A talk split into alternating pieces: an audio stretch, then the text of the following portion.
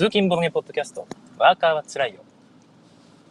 今日は2018年の1月18日、えー、木曜日ですね。木曜日の朝の収録です、えー、皆さんおはようございます。このポッドキャストは、私、純一が朝、えー、車の通勤でですね、会社まで1時間かかるその間にですね、運転しながら、ポッドキャストを録音してしまおうという、大変ズボラな番組になっています。基本的に、Z キャストをですね、Z キャストという iPhone アプリを使ってライブで配信している配信しているんですけども、こちらのアプリを使うと自動的にポッドキャストにも登録されるということで、えー、今普通にね、ポッドキャストで検索すると、ワーカーはつらいよで検索すると、そちらでも聞くことができるようになっています。ライブで聞きたい方は朝7時45分ぐらいからね、平日朝配信しておりますので聞いてみてください。ある時突然面倒くさくなってやめるかもしれないんですけども、まあ、そんな感じです。今のところ毎日継続してできますね。はい。えー、こんな感じで、後から聞きたい方は、ポッドキャストに登録していただくと良いかもしれません。Gcast というアプリがない方も普通にブラウザから聞くことができますので、またね、聞いてみてくださいね。はい、一応オンラインで今ライブで聞いている方はコメント欄からコメントを入力することができます。私、あの、運転しながらなんでね、リアルタイムには反応できないんですが、あの見るたびに、気づいたたびに一応コメントをご紹介していくという形をとっています。えー、ということで、今日のボードゲームヘッドラインですね、あんまないんですけども、なんかあったかな？あ、そうかそうか。えー、ホビージャパンさんから、えー、アズール、キースリングの傑作のアブストラクトゲーム、アブストラクトじゃないか。まあ、ちょっと面白い感じの可愛い綺麗な正方形型の箱に入ったゲーム赤いゲームですね、アズールが発売されることが、えアナウンスされましたね。日本語版が発売されます。でこちらが2月の末頃ということで、もう今日ぐらいから予約を開始しているお店があるみたいです。えかなり人気となることが予想されますので、皆さんもね、え、こぞって予約してみてください。こちらを販売している販売元の、ね、出版社カナダのプラン B ゲームズさんですがこのアズールについて、えブランドを立ち上げたみたいですね。えー、なんていうゲームだっけ？えー、っとね、ネクスト、あれ？なんだっけ？なんとか、ネクストなんとか。はい。お野菜。はい。えー、なんとかっていうブランドを立ち上げて、えそこで第1弾として、先日もお伝えしましたけども、エマーソン・松内、松内でしたかね、さん、何でしたっけ？何でしたっけ？ばっかだな。あ、そうか、そうか、スパイスロードの作者ですね。こちらの方が作る、また別のアブストラクト系、アズール系のゲームを出すということで、リーフというゲームが予定されていますよね。こちらの、はい、タイトルと同じラインにこのアズールも入るということがまたフランビーゲームズさんからもアナウンスされています。で確かね、スパイスロードはアークライトさんから出ているんですよね。ということで、このアズールもひょっとしたらアークライトさんから出るとしたらここかというふうに思っていたんですが、意外とそんなことはなかったと。プラン B ゲームズイコールアークライトではないということなんでしょうね。ホビージャパンさんから出るということで、ひょっとしてこのネクストなんとかという ブランドはホビージャパンさんから出るということになるのかもしれません。フラビーゲームズさんは基本的に豪華なコンポーネント全てがデラックス版というような位置づけで今後もゲームを出していくということで非常に期待しています。はいえー、ということでなんか他にもいろいろあった気がするんですけども、えー、今日のボードゲームラインはこんなところです。関係ありそうでないニュースですね。えー、任天堂から任天堂ラボというのが今日朝7時にできててほやほやのニュースですよね。えー、なんか発表されましたよね。こちら基本的にデジタルゲームの Nintendo Switch なんですがこちらに段ボールで制作した小物をガチャガチャとねくっつけたりコントローラーとね合体させたりですね。もしくは、えー、まあ、そこのなんかコントローラーじゃなくてね本体をカチッと設置したりもしくはコントローラーの延長として使ったりですね。いろんなものを段ボールで作って組み合わせて遊ぶというようなコンセプトのゲームです。ちょっとアナログ感が満載なんですよね。えー、動画が配信されてたので見たんですけども、一つ興味深かったのが、なんかピアノを作ると。で鍵盤がちゃんと押せるような形になっているんですけども、この上にガシャッとコントローラーをなんか挿して、えー、実こう動かすと実際に本体から音が鳴るとピアノのねポンポンと鍵盤を押すとこれすごい仕組みだなと思いましたでおそらくそのあれですねジョイコンの方についている赤外線カメラを使って鍵盤がこう動いた動きっていうのを検知してるんだろうなと思うんですけどもこの段ボールで作るっていうのがね憎いですよね。何て言いますかああいうそのコントローラーを使ったいろんな拡張のね、え機材というかデバイスっていうのは Wii とかね WiiU の頃に Wii リモコンを使っていろいろ出たわけですけども結局そんなにめちゃくちゃそれを使って遊ばれてるってことはなかったんですよねやっぱり面倒くさいしそんなに対応ゲームが出るわけでもないのでそのうち使われなくなるという感じでしたでも逆にこれをね逆手にとってどうせ1回か2回ぐらいしか遊ばれないんであればですねそれを工作として、えー、もう使い捨てぐらいの耐久度の段ボールで作らせりゃいいじゃんと。で作る過程も一緒に楽しめいいじゃんというですねこの逆転の発想が、えー、任天堂らしいというかすごいなと思いました。あれは子供がね遊びたいだろうし子供と一緒に作ってるその時間っていうのはかけがえのないものになるでしょうし。で1回作ったやつをね中古に出す人いないでしょうからあれも中古市場に流れることは多分ないですし、まあ、流れたとしても他人が作ったもんねあんまりそれでやっても面白くないでしょうから、まあ、新品がずっと売れ続けるでしょうし、ひょっとしたら一回作ってね、え、もう販売されなくなる売り切れて終わりっていう可能性もあるのでちょっとね入手しておきたいなと思いつつ作っても遊ぶかなというところが ちょっとあったりもするんですけども。いや何にしろ面白い試みですよね、はい。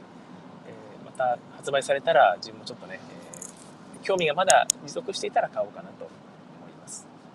えー、コメントのご紹介です。滝田正和さん、おはようございます。エルドラド面白いですよね。そうなんですよ。はい、今からエルドラドの話をしたいと思いますが、えー、非常に面白いゲームです。えー、なおさん、えいつもおはようございます。えー、富良野は穏やかな雪の少ない朝を迎えています。ということで、えー、福井もですね、今日は雪が降ってなくて、多分気温が高かったんでしょうかね。雪からの煙、雪煙じゃなくて蒸発した霧がずっと遠くの方までうっすらとですね、地上にかかっています。だから見通しが悪いので、微妙に車の速度が遅いんですけども、それを見越して今日15分早く家を出たので、遅刻することはないでしょう。はい。えー、広島さん、おはようございます。え、本編間に合いましたということで、いつもありがとうございます。えー、今日は、えちょっとね、最初の朝の話が長かったので、すいませんね、えー、いろいろあれなんですけど、今日デッキ構築とエルドラドというテーマでお話をしたいと思います。はい、エルドラドですね。で、えっ、ー、と、原版、ドイツ語版のタイトルしかないんですけども、名前を忘れてしまいましたね。なんとか、なんとかなんとかエルドラド。英語で言うと、レーストゥエルドラドという名前になっています。なんとなくね、レース・フォー・ザ・ギャラクシーを彷彿とさせますけども、あれは4なんですよね。で、こっちは、えっ、ー、と、なんだっけ、レース2なんですよね。ちょっと違いがあると。で、4っていうのは言葉の定義として、コアイメージとしてはそこに向かって、えー、自分がそこに向かっているというだけの状態で、そこに向かって動いているっていうものを表してないんですよね。動きは表してないと。で、ザ・ギャラクシーというのは、今自分たちがいる銀河そのものを表していまして、そこにもういるんですよね。で、銀河をの覇権をかけて戦っているレースをしているという構図なのでだから4でザ・ギャラクシーなわけです。ギャラクシーっていうのは一般名詞ですからザをつけないと一体どこの銀河なのということになってしまう。あのあの銀河だよと。俺たちがいるこの銀河だよということでザ・ギャラクシー。レース・フォー・ザ・ギャラクシーなわけですね。はいそれに対して、えー、レース・トゥ・エルドラドはエルドラドは固有名詞ですからまずザとか、えー、監視定監視はつかない。で to っていうのはそこに向かって動いているというイメージがあります、まあ、動いているとまではいかないんですけどとにかくそこに向かって一直線に、えー、なんかね自分が向かっているという感じの、えー、まあ、やっぱり移動のイメージがあるのかな。コアイメージがあります。でそこのエルドラドという固有の場所に向けてみんなでレースをしている。ゴールがあるよという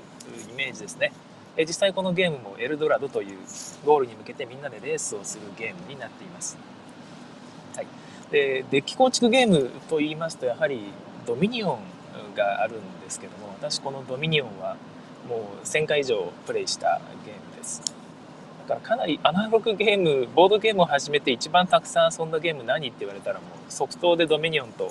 答えるぐらいドミニオンは遊んでいるわけなんですけどもやっぱりドミニオンってランダムサプライなんですね、最初にサプライを決めるんです。がそれをランダムで決めると。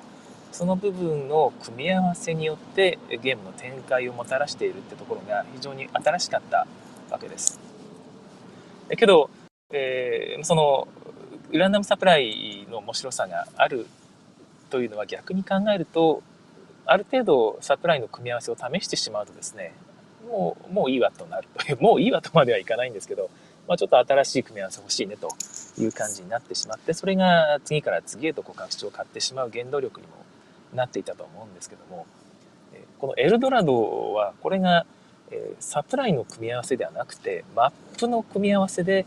ゲームの面白さというのをもしくは展開の幅というのを保証している担保しているというところが新しいところだと思います。まあ、それはもちろん皆さんね、えー、見た瞬間あなるほどここかというふうに気づかれる部分だと思うんですがやっぱりそこに気づいたクニッチアはすごいなと思うんですよね。えー、他にもドミニオンのデッキ構築の後ですねいわゆるデッキ構築フォロワーってたくさん出てきたと思うんですけどもその中で一番成功しているゲームなんじゃないかなと個人的には思います。まあ、いろいろ成功しているゲームあると思うんですが、まあ、アセンションですとかあとはサンダーストーンなんかもかなりシリーズものが出て成功していますよね。えー、まあ、サンダーアセンションはちょっと遊んだことがないんですけどサンダーストーンは遊んだことがあって、え、ただちょっととっちらかったゲームだなっていう、えー、まあ、印象がちょっとあったりもしましてただあれはあれで、え独特のテーマ独特の探検しているという雰囲気を表すのに非常に適した、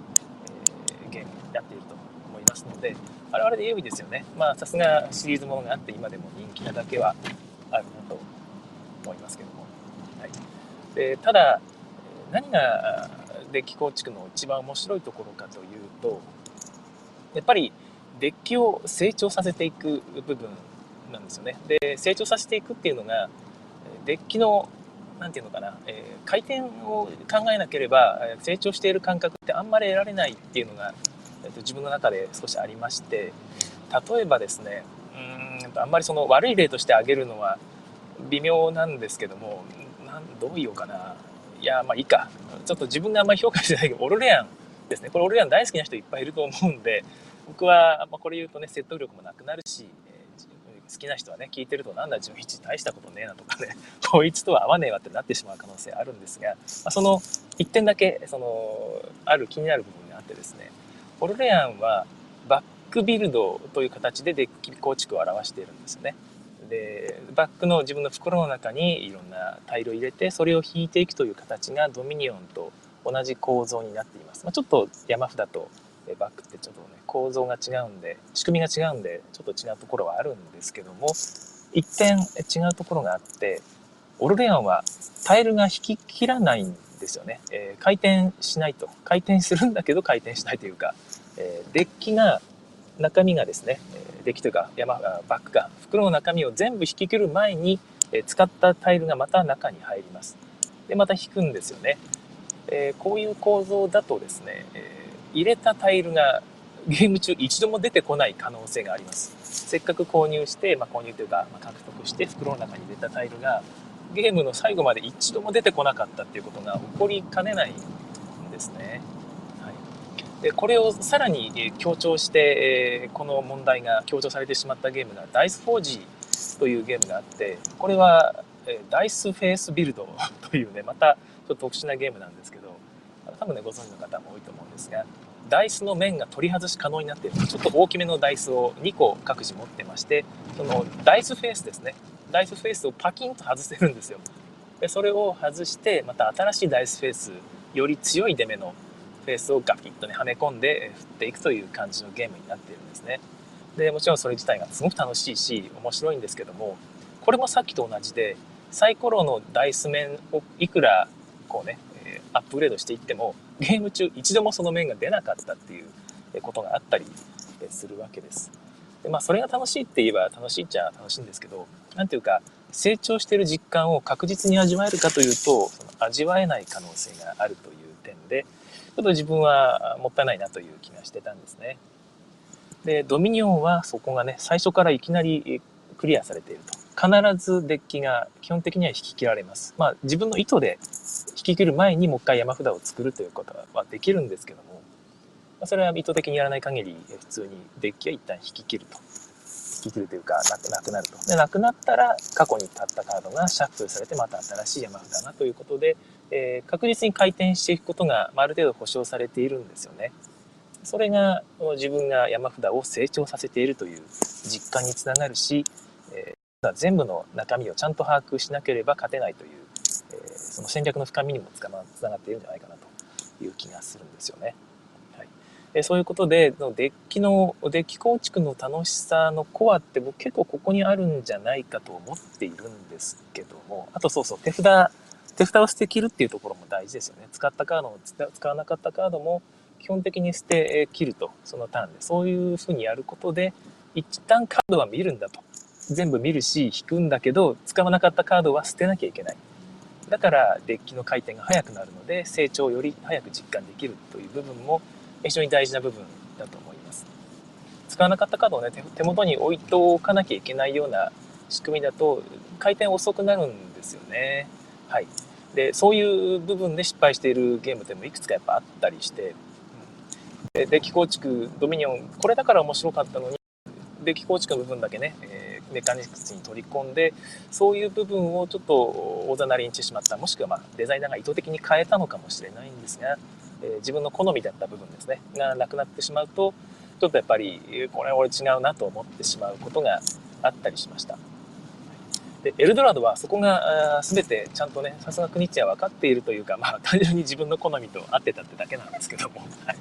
まあそれはね、よしあしみたいに言ってる私の方の問題なんですけども、えー、それが全部考えられてるんですよね。まず手札は基本的に捨てることができると。使わなかったカードを捨てることができます。取っておくことができるっていうのは、ちょっとね、プラス要素なんですけども、それも多分考えていくと理由があって、まあそれ詳しく述べないんですけども、まあ、とにかく捨てることができるから回転を良くしていくことができます。で、また基本的に山札も全部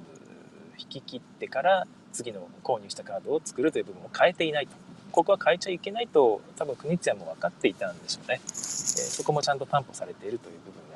がすごいですね。で、その上で、えー、ドミニオンが持っていたカード同士のシナジーで、えー、ゲームの幅を広げていくという部分ですね。これをガラッと変えたんですね。でこの部分から脱却しているデッキ構築ゲームって意外とないんですよ。まあ、あると思うんですけど、私もね、そんなにいっぱい知ってるわけじゃないんで、あると思うんですが、ここまで綺麗に成功している例ってなかなかないんじゃないかなって思うんですね。あの、デッキ構築のそのカードの複雑さ、カードのシナジーっていうのは基本的に固定だと。ただし、そのシナジーを活かせるかどうかというのは、マップの組み合わせによって変わってくるし、それ活かせるかどうかっていうのはね自分がどういうルートを通っていくかというマップが決まったとしてもどういうルートを通るかによってもまた変わってくるというのをそのゲームのコアですでに、えー、なんかね、確立している完成しているっていうのがいやこれは本当にすごいことなんじゃないかなと思います。やっぱり二次元情報をうまく使っているっていうのがボードゲームの深みを出しているのかなと思いますね。この最近ポッドキャストで何度か話しているんですけどもこのあれですね二次元情報をうまく使うっていうのはボードゲームにとっての生命線というか良いゲームの条件なんかなというふうな気がします。それがないんならカードゲームでいいんですよね。まあ、よく考えたらそっか、ゲームか。まあそういうことなんですが、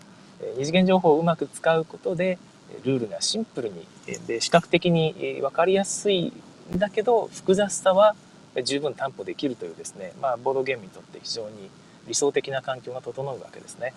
あのエルドラドもまさにそうで2次元のヘクスマップこのつながりによって非常に複雑ないろんな戦略をそのそれだけで生み出していると。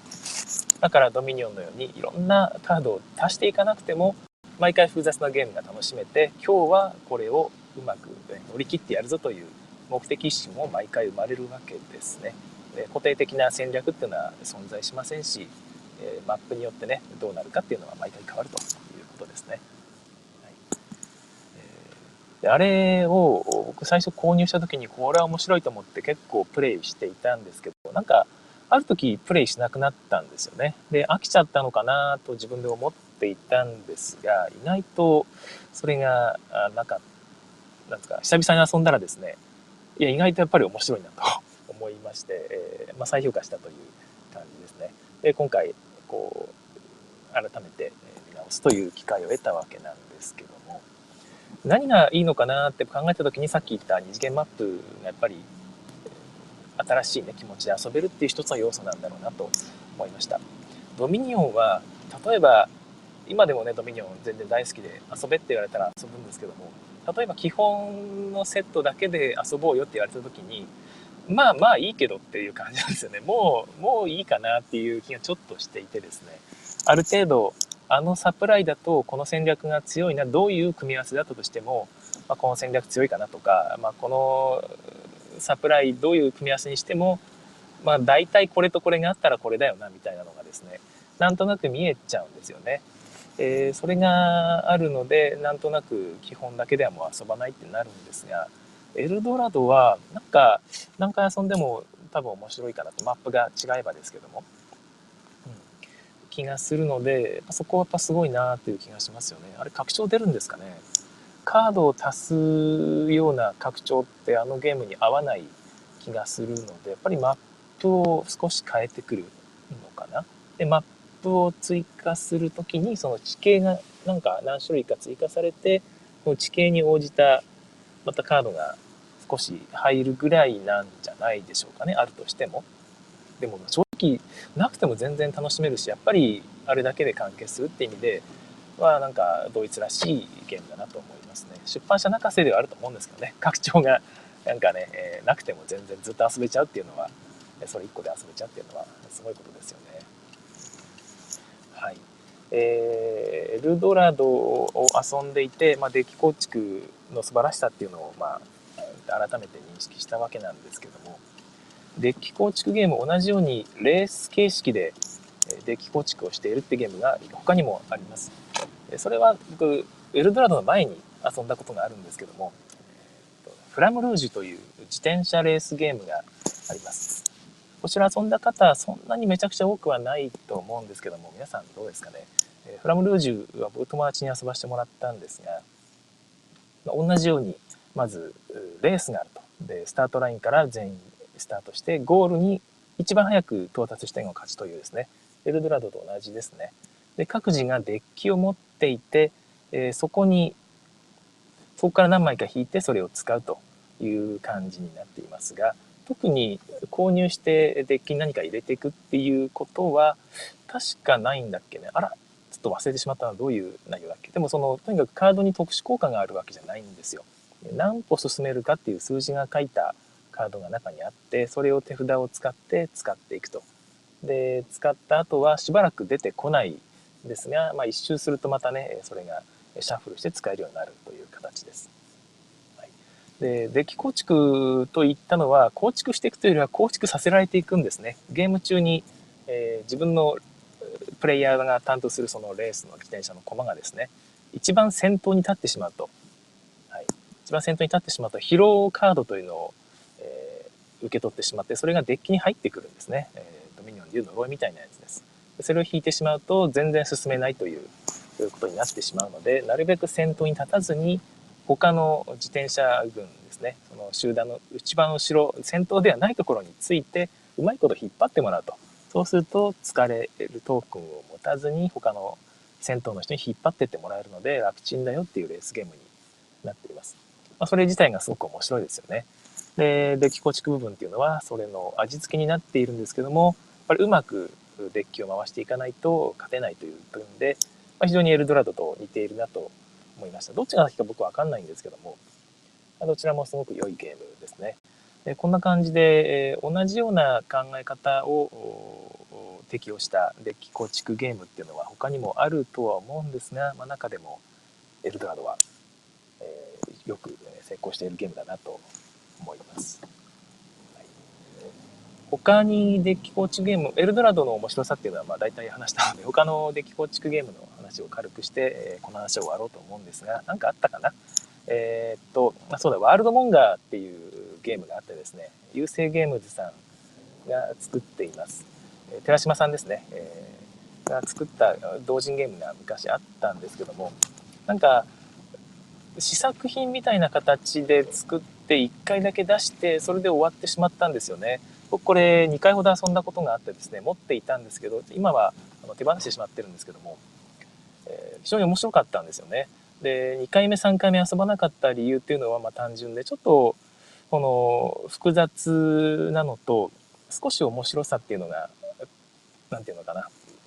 んとねピンとこない人がいたと僕は面白いと思ったんだけど面白いと思わない人もいてそれが一緒に遊んだ時になんか盛り上がらない結果になっていたってことがあったんですが僕はすごく面白いと思ったんですね。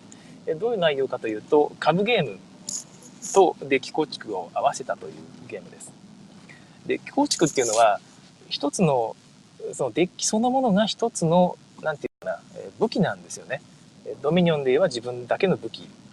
武器ポーチみたいな感じですけどそこにいろんなものを詰め込んでいってデッキそのものの価値を高めていくというようなところがやっぱり面白いと。でこれが単純に何かねタイル効果があるタイルを一つ買ってね自分の前に置いてって遊ぶようないわゆるドイツゲームと違うところだと思うんですがなんか例えば収入に金得るっていうタイルを取ったらですねその後はいつでもそのマイラウンド1回使えると確実に使えますというのが、まあ、ドイツゲームにありがちな構造ですけどデッキ構築の場合はデッキに入れてそれを引くまでは使えないんですよねでそれがいつ引かれるか、えー、何回ぐらい引かれるかっていうのは本当にえ自分のデッキコントロールによってくるというところが何て言うかな、えー、有機的な気がするんですよねその部分に運要素が絡んでくるいつ来るかわからないっていうところが読み切れなさであり逆にコントロールしづらい部分がこんうまくコントロールできた時の喜びを生み出しているという気がします。でそういうことでそのデッキそのもの一つが有機的な価値を生み出す何かになっているという意味ではそれが株式という会社に対応づけられているこのワールドモンガーはすごく面白いなと思いました、はい。え会社がいくつかあると。でその会社を運営している人は皆さんプレイヤー皆さんなんですけども、えそれぞれの会社ごとに一つのデッキがありですね。でそこにいろんな株式の価値を上げるようなカードを突っ込んでいくと。でシャッフルしてそこから出して、えプレイしていくという仕組みになってるんですねこれすごく面白い仕組みなんですけども結局、えー、まあそのタイミングでその会社の株式を一番たくさん持っている人がそのデッキその会社のデッキをプレイすると。でどういうふうにその出たカードですねをプレイするかっていうのはその筆頭株主が選べるという構図になっているんですがここがここがちょっともやっとするのかなとある株式を、えー、自分が買う基準ですよね。であの人があの株式をの筆頭株式ならば、えー、あの人はデッキ構築ゲーム上手だからきっとあの会社をうまく運営してくれるに違いないと。思考えてじゃあ俺もあそこの株式買おうぜっていうふうな判断がね生まれるんですよ。ちょっと面白いなと思うんですけど。いやそれそれもどうなのっていう気がちょっとするんですよね。あのプレイヤーうまいからあの人に乗ろうっていう感じのプレイはちょっと自分好みとは違うんですよねうん、やっぱり自分がうまくプレイできるから自分が勝つというふうなふうにいっぱいしたいなっていう気がしてそこら辺をうまく調整すればあの仕組みはかなり化けるんじゃないかなというふうに思っています。えー、倉島さん別にね僕もこの話聞いてなくても聞かなくても全然いいんですけど、まあ、ワールドモンガー僕はすごく好きなのでなんか、えー、うまくリメイクなり調整なりしてもう一回出してほしいなと思います。僕それを期待して手放しているのでまた早く出してください。すごい勝手なこと言ってますね。ごめんなさい。はい。えー、株式ゲームとデッキ構築ゲームというのもやっぱりいいなと思いました。自分もなんかね、こういう観点で作ってみたいなと思うんですけどね、えー、やってみたいですね。はい。えー、なんかデッキ構築ゲーム他にもクオリアーズの話をちょっとしたかったりとかですね、つか話したい内容があったりしたんですが、ちょっと時間がなくなってきたので、今日はこの辺にしたいと思います。で、気候地についてはまだいろいろ話したいことあるので、また日を改めまして、溜まってきたら話したいなと思います。はい、えー、ということで、今日はこの辺にしようかなと思いますが、終わる前に、ノームの村というゲーム、最近出たゲームですね。えー、どこから出たんでしたっけ？徒歩からでしたっけね？徒歩から出たゲームだと思うんですけども、最近メビウスさんから日本語版が、日本語版じゃないわ、あの和訳付き版が流通してましたが、そこで売り切れちゃったんですよね。また入荷するといいんですけど、どうでしょうか？こちらがすごく面白そうで、まだルール読んだだけなんですけど、ぜひ早くね、今週末あるんで遊びたいなと思いました。なんか内容がすごく面白くてですね、あのカップにミープルっていうか、あのポーンですね。ポーンを15個入れてですね、カラカラカラっと振って、バーッと振り出すんですよ。で、何個出たのっていうのを数えると。15個中何個外に出たかっていうのを数えて、それによって、えー、いろんなことをやる、ちょっとしたギャンブルゲームみたいな感じになっています。はい、で面白いのが、1個だけだったり、15個全部出ちゃったりね、するとひどいことが起こると。だけど、まあ、えー、3個もダメですね。で、2個だったらまあいいことあるけど、それはいいとして、とにかく少ない数だったり、全部出ちゃったりすると、すごく悪いことが起こるんだけど、それ以外だと、えー、そこに対して、えー、なんかね、えー、掛け金みたいなのをこう積んでいくことができるんですね。ちょっと、いや、ニュアンス全然違うんですけど、今、イメージ的にはそんな感じです。えー、積んでいって、えー、で、後で回収、もう一回の同じような数を出した時に回収できるんですね。で、回収できないまま、どんどんみんながそこに積み上げていくと、ある時自分が押し出されて、えー、回収できなくなっちゃうようなタイミングがあったりしますので、えー、同じ数を出すためにこう頑張ったりですね、えー、するわけなんですよね。で、やっぱり、そのギリギリのところで出すと、少ない数ね、ギリギリ少ない数、もしくはギリギリ全部出る直前の数とかで出すと、報酬が多かったりするので、そこら辺狙いたいんですけど、失敗すると全部出ちゃったりするという感じですね。で、もちろんカップを振る動作は1回しか許されないので、ちょっと2回コンコンで振ったりすると、逆に、ま、全く何もできない上にペナルティとして40金払わなきゃいけないみたいなことになっていて、いや、こんな面白いゲームよく考えたなっていうところですね。あの、振り出すアクションっていうのは、あれですよね。えっ、ー、と、あの、料理ゲーム、アラカルトか。はい。アラカルトの、あの、食材をパッパッとね、スパイスを振り出すアクションだと思うんですが、あれだけで、えー、まず面白いので、あれを使ったゲーム誰か出さないかなってずっと思っていたんですが、まさにこれですよね。そして中央のギャンブル部分も、まあ、非常に自分こういうギャンブルゲーム作りたいなってずっと思っていて、いやー、やられたなというところですね。まあ、うまく変えて本当良かったので、えー、早く週末遊んでみたいと思います。6人まで遊べるということで、えー、いいパーティーゲームになるんじゃないでしょうかね。はい、そんなところで、え今日はここまでにしたいと思います。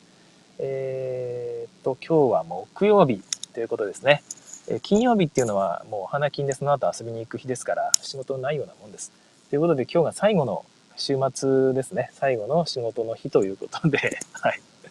都合のいい解釈ですけども、え最後の日を適当に乗り切りましょう。はい、仕事帰りに聞いていただいている方、お仕事お疲れ様でございました。えー、羨ましいですね。えー、私もなんとか頑張って今日一日早く終わろうと思います。えそれでは次回更新を楽しみに。さようなら。は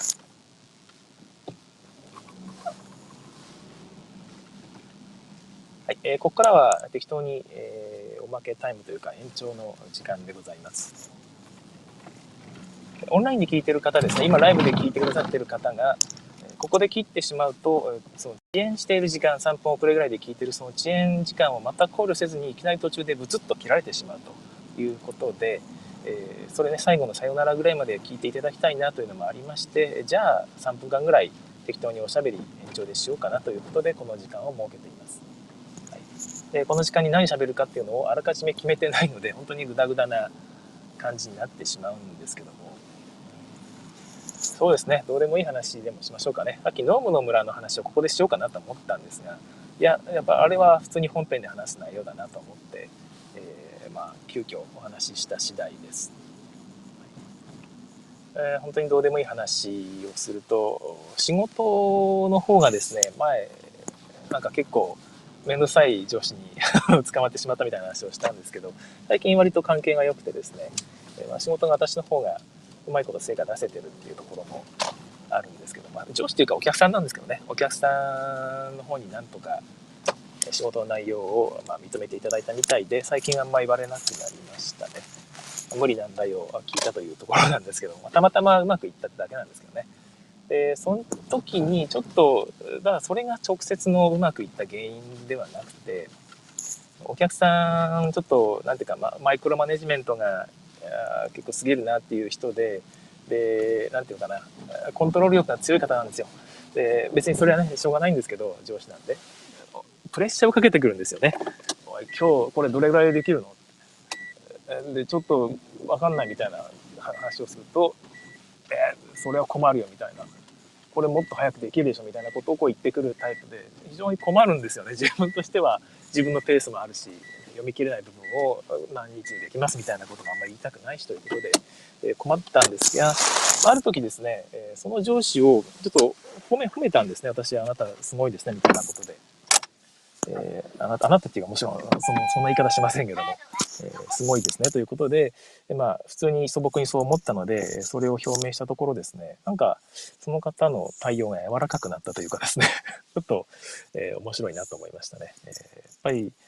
他人を攻撃してきてねこうガーッとしてくるタイプっていうのはちょっとその自分自身に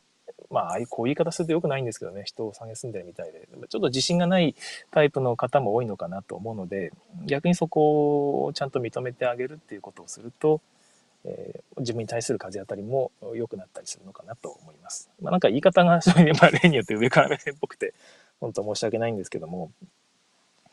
えー、そうではなくて、互いに認め合うっていうことが、その人の人間関係を構築する上で大事なんだなということを、まあ、改めて知ったなというところでございました。で皆さんもしね、そういうことで悩んでいる人がいたら、ちょっと相手を褒めてみるということを一度やってみると、またちょっと変わってくることもあるかもしれません。はい。なんとなく人生的な話をしてですね、え、今日は終わりたいと思います。それでは、さようなら。